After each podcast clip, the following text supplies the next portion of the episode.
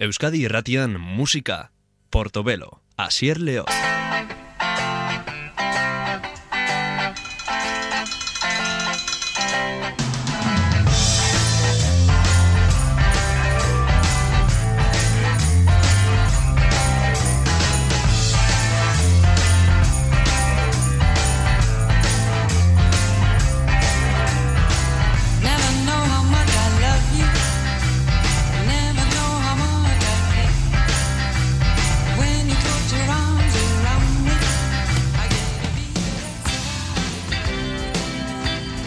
Dakit esateko beharrik ote dagoen, eh? Badazpada esango dizut, hau, laurogeiko markadan dagoela grabatuta.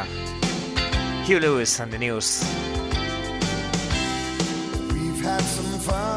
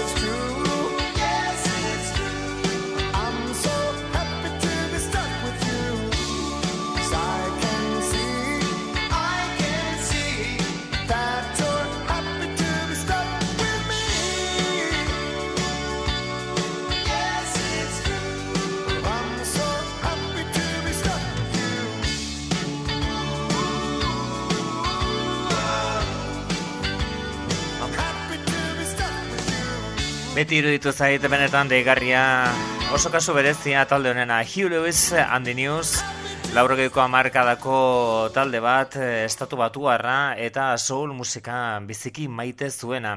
Gaur gogoratuko duguna da beraien eh, ez diskorik ezagunena, baizik eta horren ondorengoa. Sports izenekoa izan zen eh, marka guztiak hautsi zituena, bila bederatzen eta laurogeita lauan, eta bertako I Want a New Drug bezalako bestiak oso ezagunak egin ziren, horrekin ere hauzitan sartu zituzten, I Want a New Drug izeneko abesti horren ari harira e, kasu honetan Ghostbusters Fantasmas pelikularen soinu bandako e, egileak e, abestiak Ghostbusters e, izugarrizko itxura zuelako. eh, I want a new drug izenekoarekin, eta, bueno, azkenean irabazi ere irabazi zuten eh, epaiketa gura baina.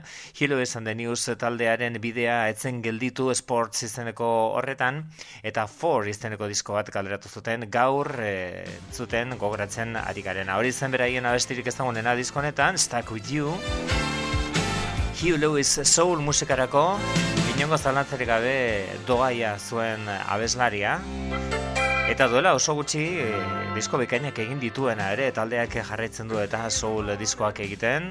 Laurogeko amarkadan saldu eta saldu eta saldu besterik ez duten egiten orain Bueno, ba, nahi duten egiten duten ez eta inbeste ez duten saltzen. For izeneko diskoari gara gaurko goratzen esan bezala Hero izan the news Doing it all for my baby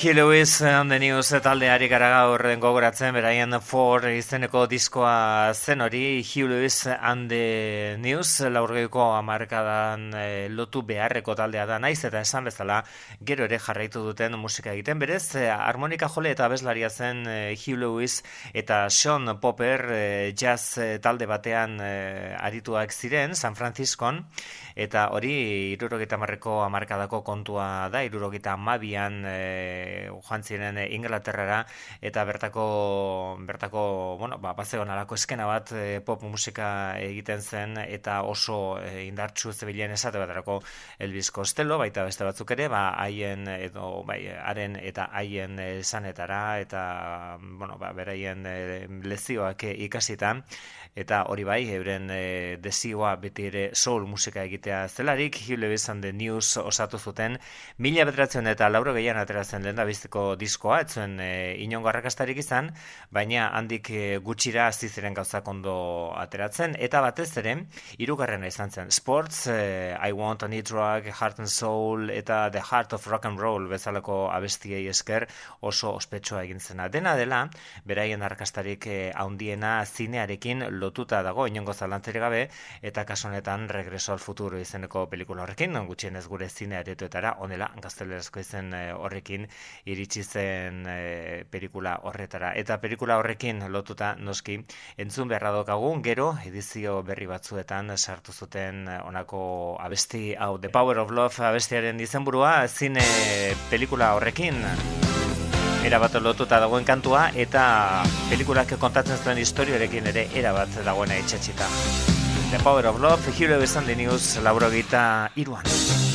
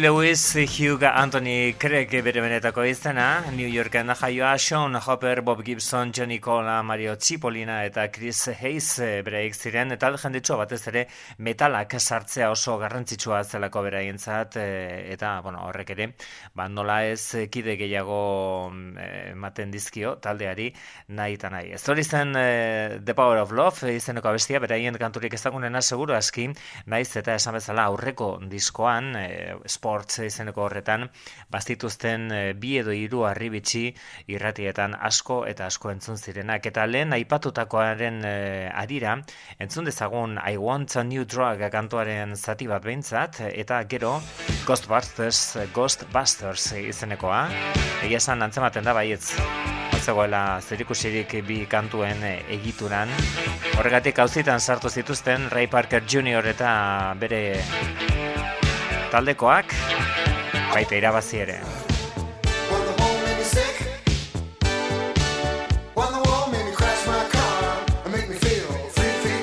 Hau, I Want a New Drug abestia hilo izan den iusena, eta beste hau Ghostbusters iztenekoa. Gainera, pelikula hau e, behin baino gehiagotan egin denez, edo beto esan da bertsio eta atal diferenteak izan dituenez, honek ere eskubidei eh, begiratuta irabazi handiak ematzezkion Ray Parker Juniorri. Baina esan bezala hauzia galdu zuten Hugh Lewis and the Newsen aurrean. Biak oso antzekoak egiturari erreparatuta behintzat, bagoa zorain berriro ere Hugh Lewis and the taldaren 4 izeneko disko horrek karetako abestiak gogoratzera. Hau estilo vokal zoragarrian, Whole Loda Loving. I back home.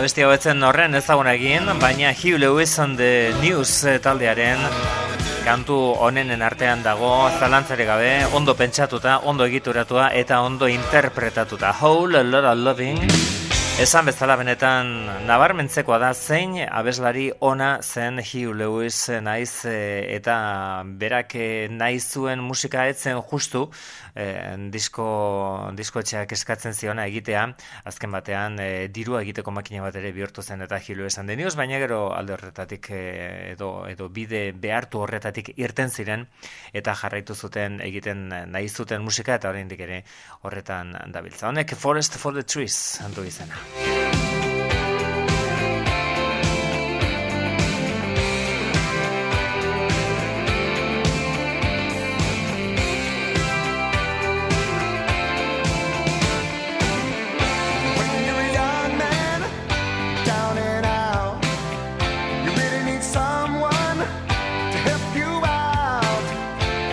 like life.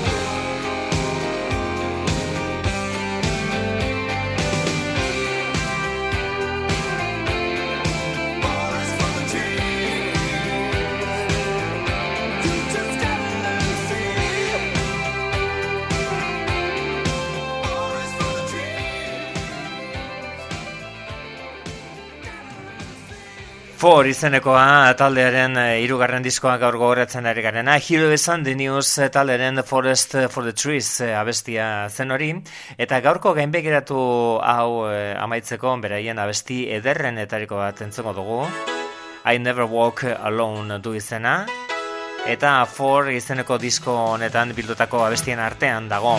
Arkastarik handienak pasatak ziren naiz eta oraindik ere geratzen zen esan bezala Power of Love delakoaren oi hartzuna zineari esker, eta hori noski disko honen edizio berritan sartu zuten lehen entzun duguna. I never walk alone.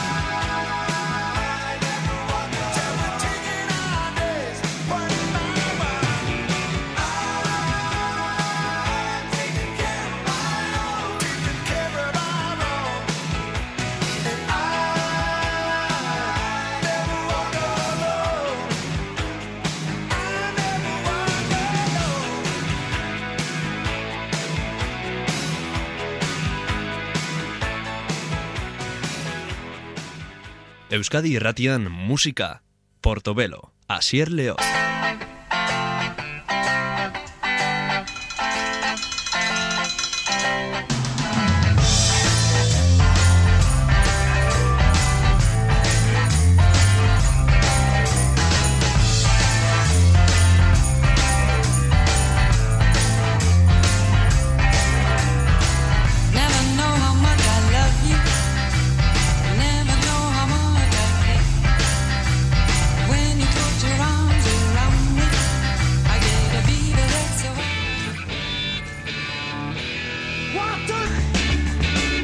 Disko ikaragarria gaur ekarriko duguna saiora klasikoen eta artean The Jam talderen In The City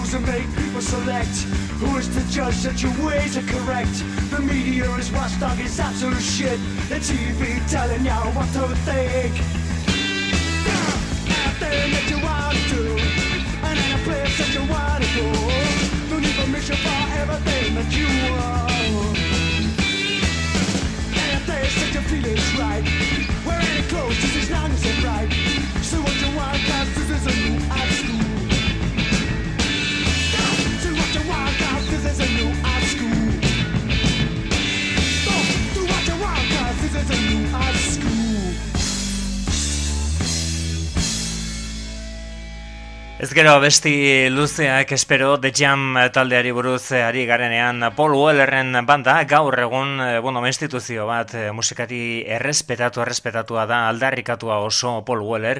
Baina bere garaian eh, bera etzen talde honetako kide bakarra hiru ziren eta nola bait ipinizuten ba, labela irukoaren irukoaren labela gitarra bateria basua eta ahotsa. Paul Weller gitarra eta ahotsa.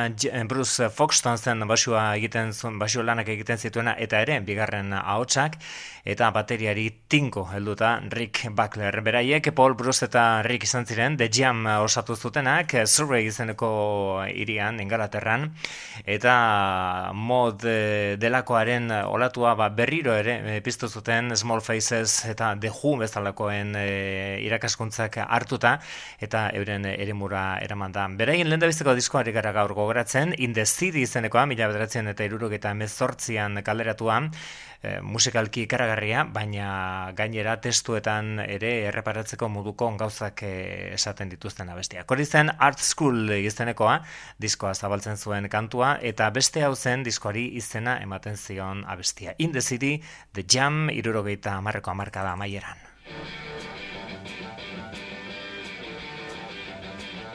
Mm-hmm.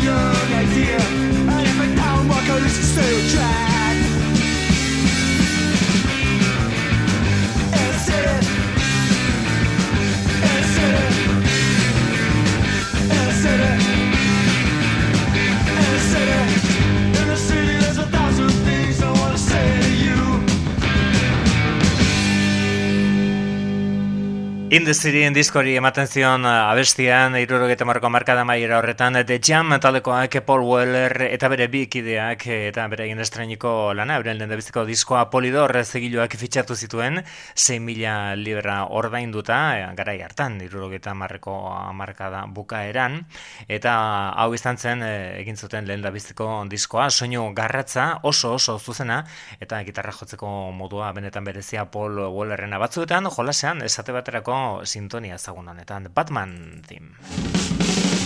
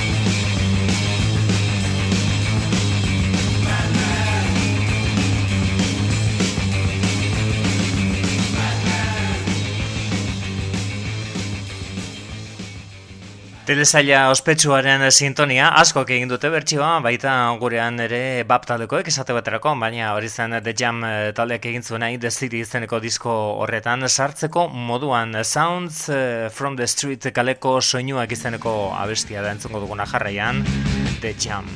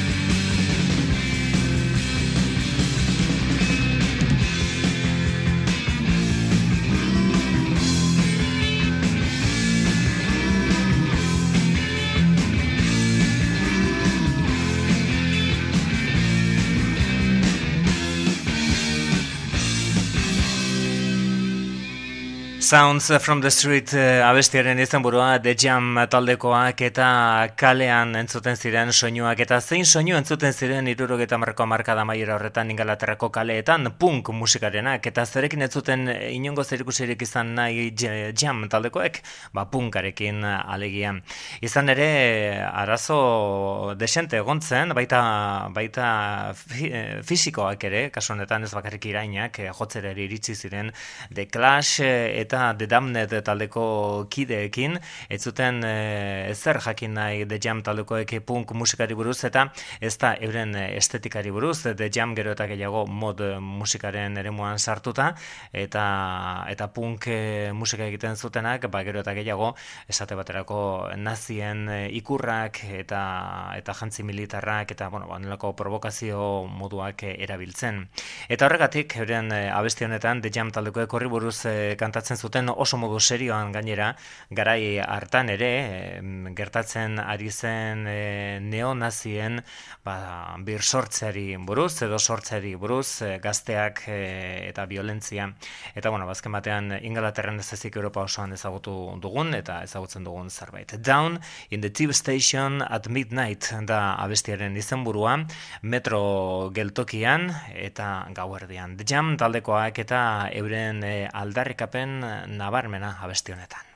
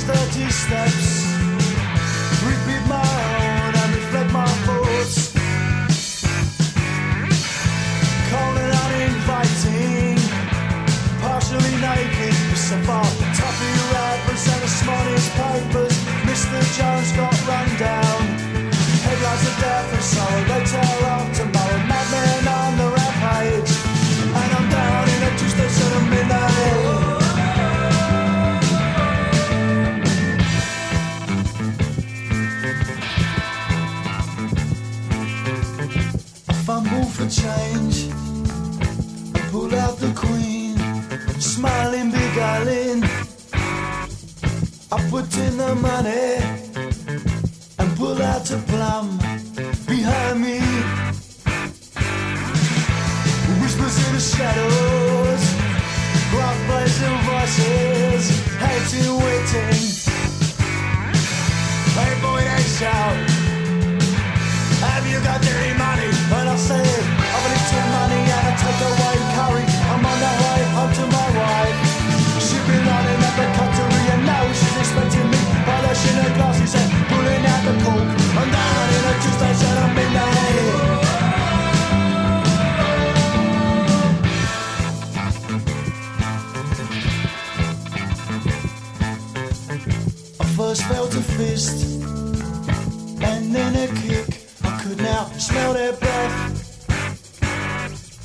They smelt of pubs and wormwood scrubs and too many right wing meetings. My life swam around me.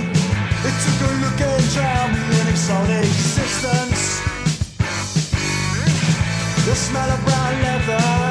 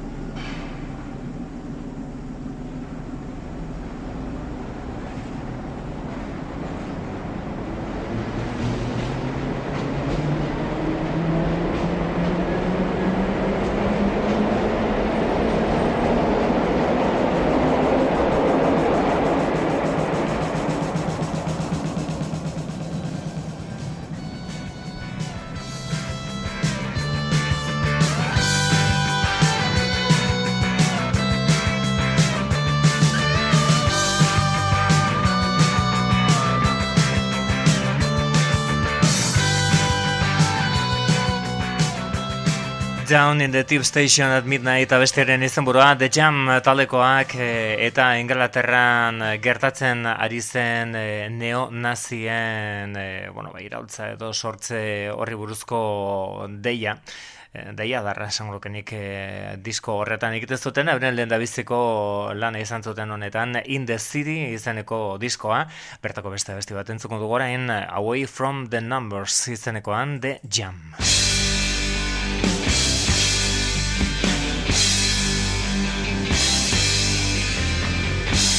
Getting just cause for me.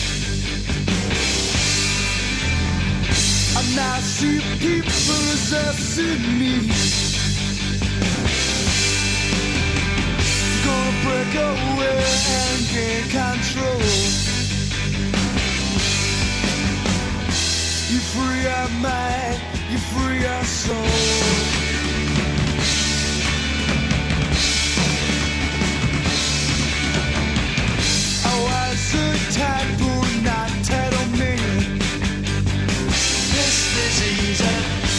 Together at ten bars, sit and drink beer. Sober is really, then saw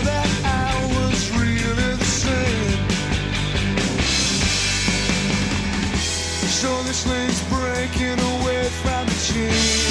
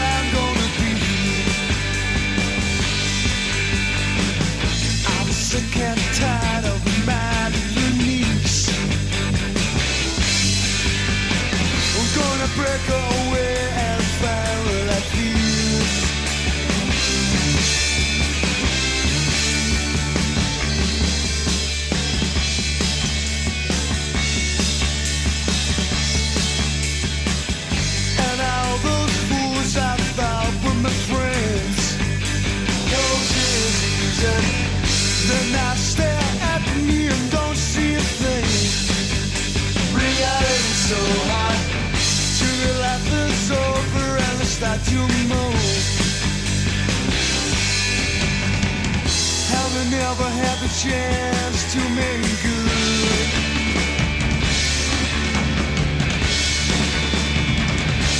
Away from the numbers, away from the numbers.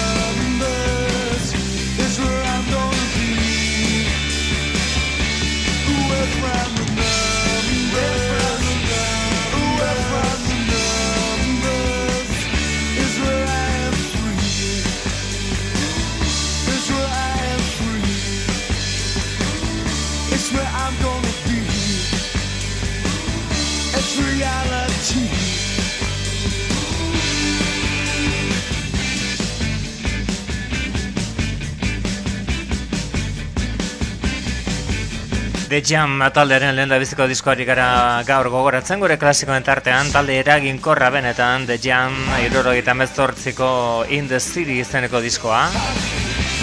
Eta horren Away from the Numbers.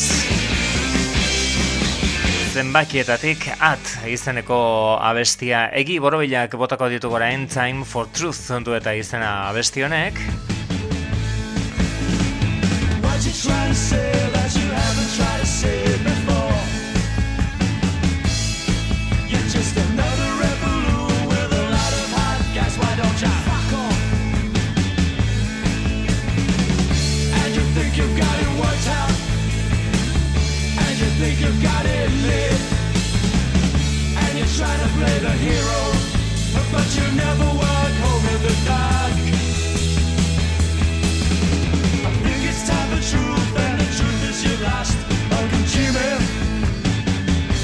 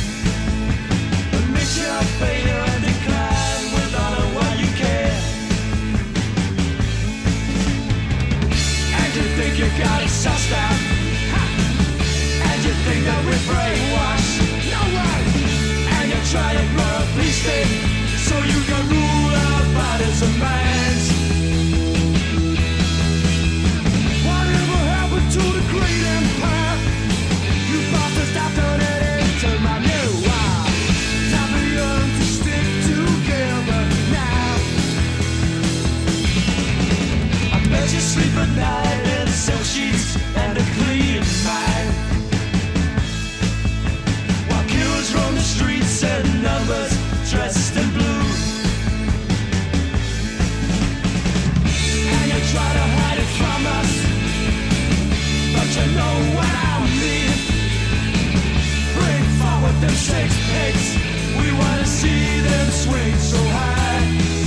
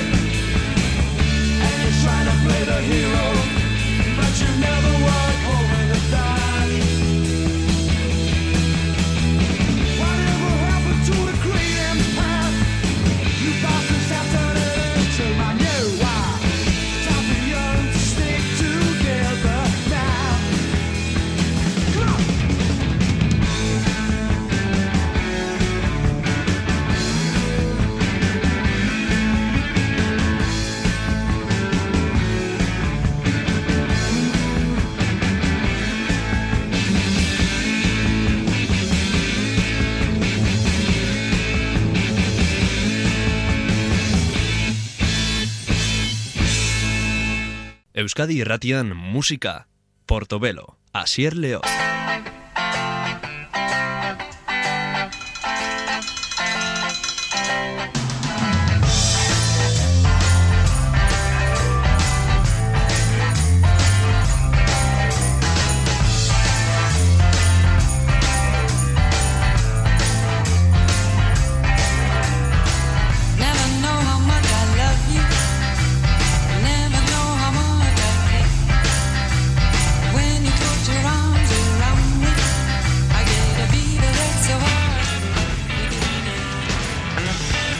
Gaur gogoratuko duguna mila beratzen eta laurogeita laukoa da. How will the wolf survive los lobos eh, Kaliforniako taldearen diskonen etariko bat. Don't worry baby. Don't worry baby. It's gonna work out fine. You heard the sound of footsteps Still across the floor. He picked up the receiver. You didn't know what for. Then you saw a shadow the door.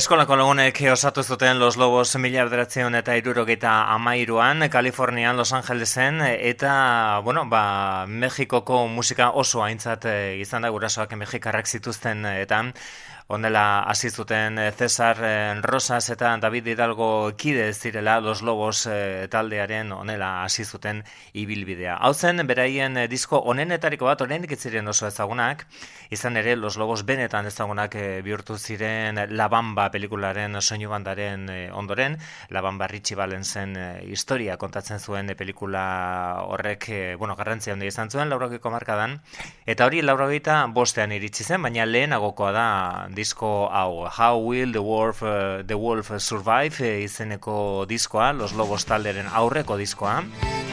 Eta beraien onenetarikoa rock and rolla bai baina korridoak ere korrido mexikarrak blues musika. Eta David Hidalgoren akordeoia esate baterako honek Our Last Night du izena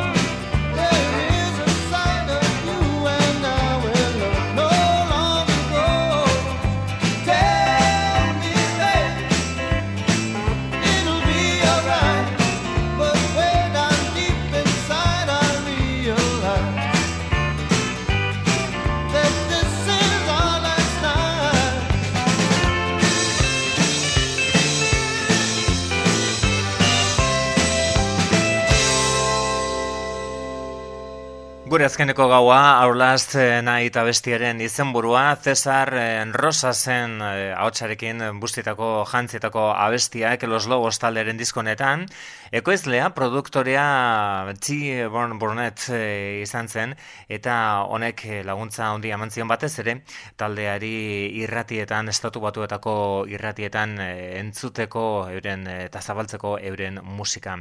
Hori zen beraien disko honek ekarrietako abesti handienetariko bat, musika tresnak e, musika tresnek e, argi esko erakusten dute nondik norakoak ziren taldearen asmoak garai honetan Mexikoko akordeoi doinu horiek oso aintzat hartuta. Eta orain entzongo duguna besti honetan oraindik nabarmenagoa kantuak corrido number one du izena Los Lobos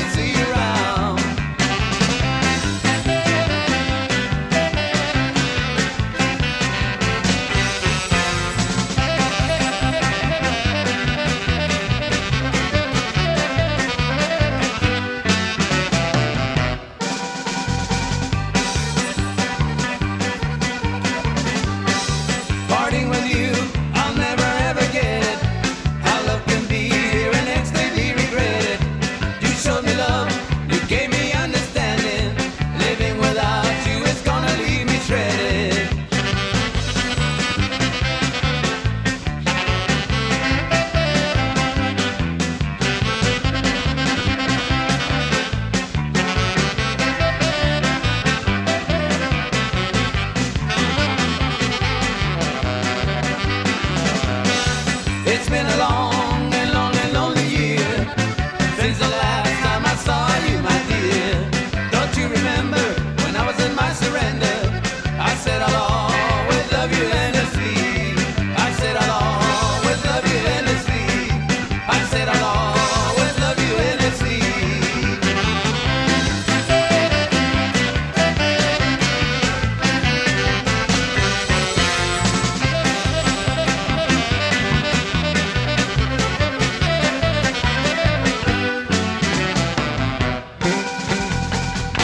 Los Lobos talderen korrido number one izenekoa, Cesar Rosas abeslaria, gitar jolea eta mandolina jolea, Conrad Lozano basu eta gitarron delakoa jotzen,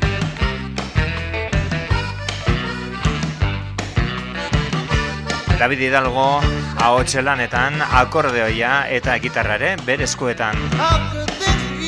Hauek zirean dos logos eh, taldekoak mila beratzen eta lauro lauan La Bambaren arrakasta baino lehenago. Hazen The Breakdown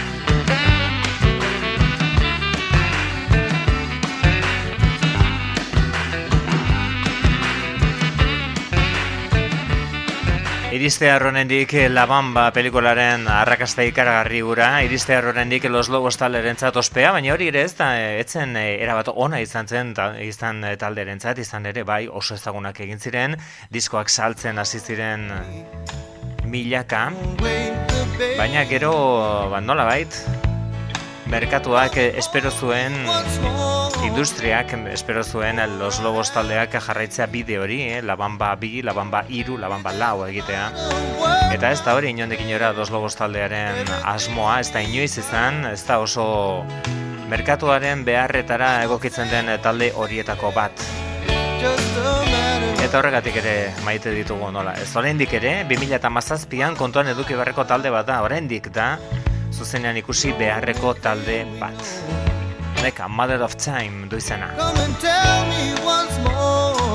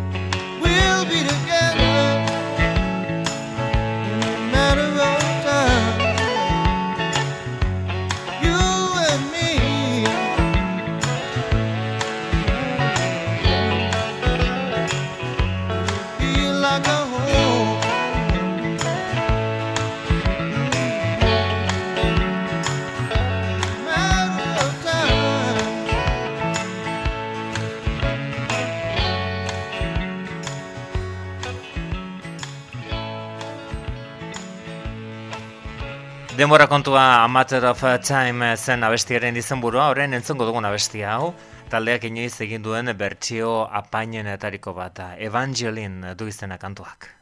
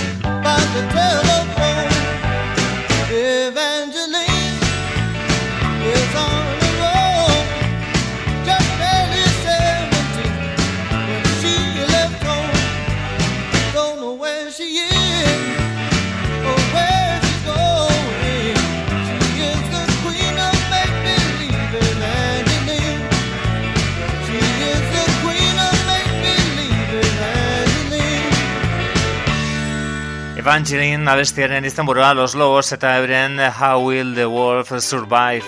Nola aterako da horrera otsoa? Euren eh, mila beratzen eta laurok eta lauko diskoa. Honek I Got Loaded du izena. Cesar Rosa zena hotxe finori oso gore eritxe egiteken hotxori taldearen zeinuetako bat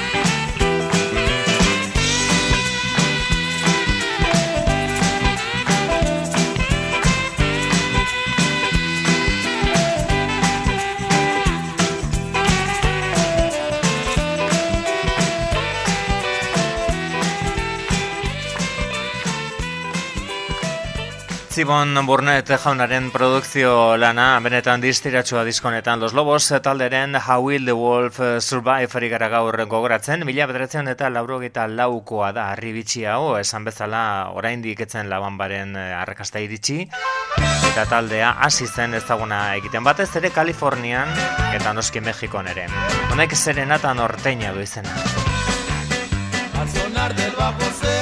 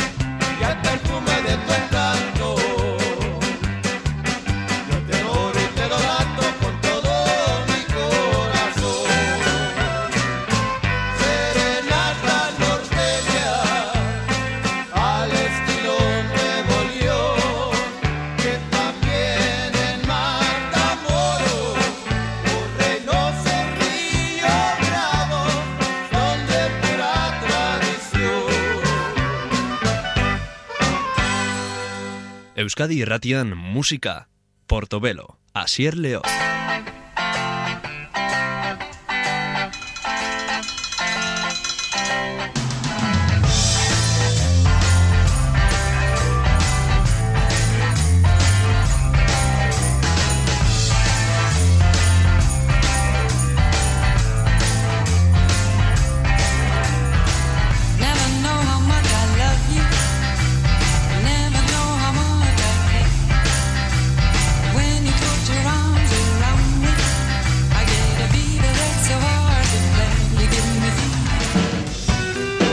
Klasikoa handi bat, tamaina ederreko klasikoa, un Discovery Michael Field.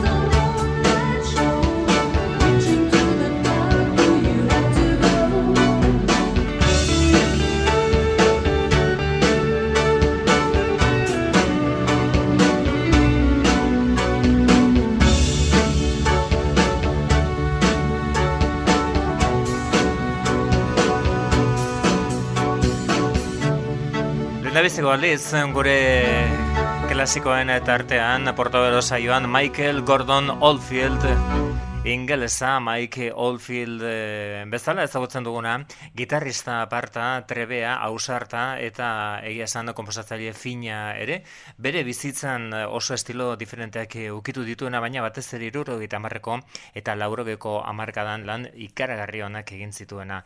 Eta gaur gogoratzen ari garena mila bederatzen eta laurogeita lauan kalderatu zen, eta garaiaren e, bueno, ba, espiritua jasotzen zuen baita diskoaren izenburuan ere Discovery zen eta disko horren izenbura Michael Field eta ordurako Crisis egin zuenez eta batez ere Moonlight Shadow kantuaren arrakasta handi esan zenez berriro ere Maggie Reilly beretzat ahotsa lanak egiten Crystal Gazing izeneko abesti horretan. Entzongo dugun kantu honek Poison Arrows eh, du izena edo pozoindutako geziak Michael Field bere Discovery izeneko diskoan. Garai hartan batez ere, Crisis diskorekin egin zuen bezala, diskoren zati bat instrumentala zen, edo zati instrumental e, garatuak zituena, eta beste bat ba, pop musikari begiratzen ziona izan daiteke.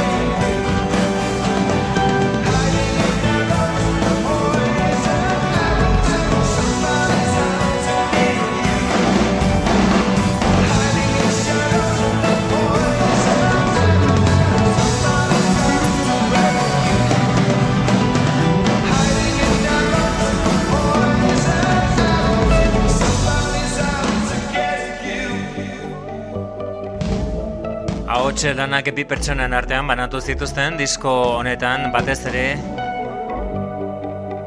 ahotsak ziren eta protagonistak horren instrumentala etzen disko honetan Maggie Reilly, To France, Crystal Gazing, Tricks of the Light eta Talk About Your Life abestietan gero entzongo ditugun eta Barry Palmer horrein entzon dugun Poison Arrows izeneko honi ahotxe puntua ipiniz baita beste hiru kantuetan ere, Tricks of the Light, Discovery eta Saved by a Bell. Hori da entzungo dugun uh, abestia jarraian, Saved by a Bell, uh, Mike Oldfield ingelesak komposatutako pieza hauek, Discovery ezen burupean, espazialuntzi edo transbordadore ezagunaren izena hartutan, mila bederatzen eta laurogeta lauan kaleratutako diskoa, Saved by a Bell kanpaiak salbatuta.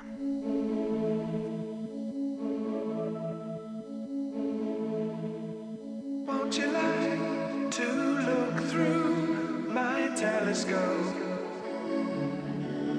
The Milky Way's a fine sight to see. All around our universe, we try so hard to view what's new.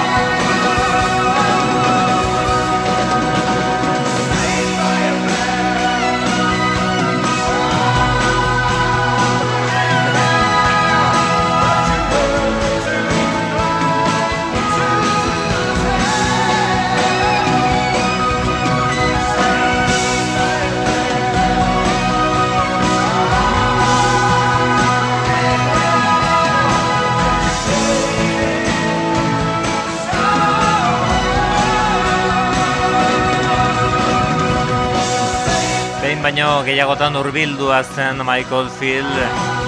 Doinu, bueno, gogorretara esan dezakegu, edo heavy, metalak, heavy metalarekin sikiera antza pixka bat izan zitzaken, e, izan zezaketen musika e, tankerekin eta manerekin kasu honetan, ez bakarrik e, ahotsaren aldetik, ahotse garratzori e, Barry Palmerrena baizik eta gitarra elektrikoaren erabilera ere, ba, musika estilo horri nolabait e, musika estilo hori ekartzen zuen nolabait gogoran. Beste disko batean, Discovery honen aurrekoan, Crisis izenekoan ere egin zuen, on, onelako zerbait uh, Shadow in the Wall izeneko kantuarekin.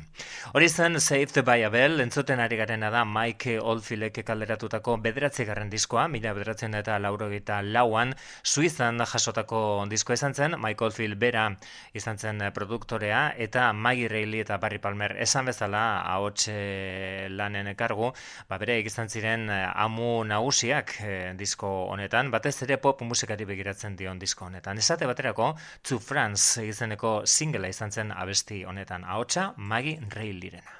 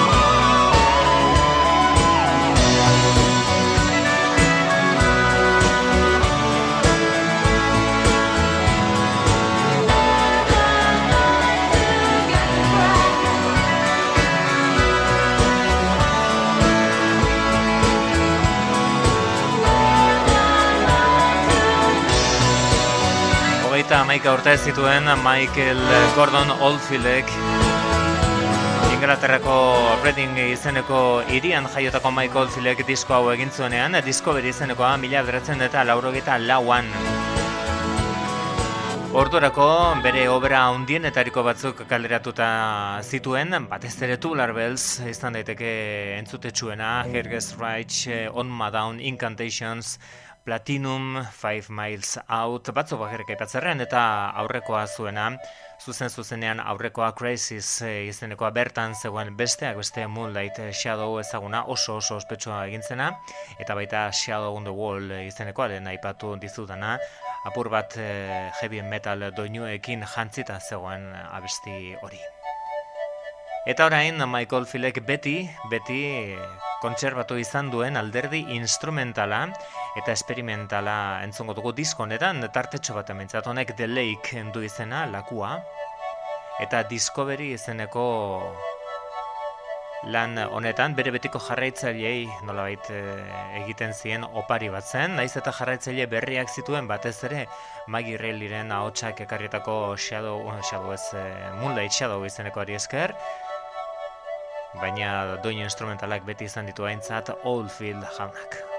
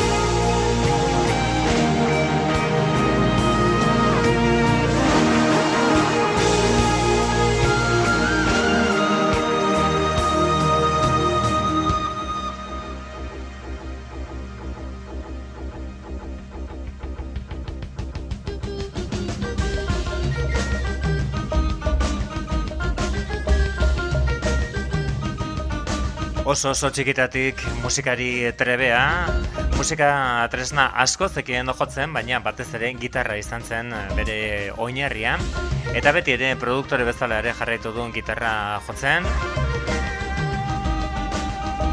Abeslari bat ere familia, noski, Sally Oldfield bere arreba, egian gogoratuko duzu, laurogiko markada hasieran gutxi gora bera Discovery hau baino hiru urte lehenago kalderatutako Mirrors izeneko abestia.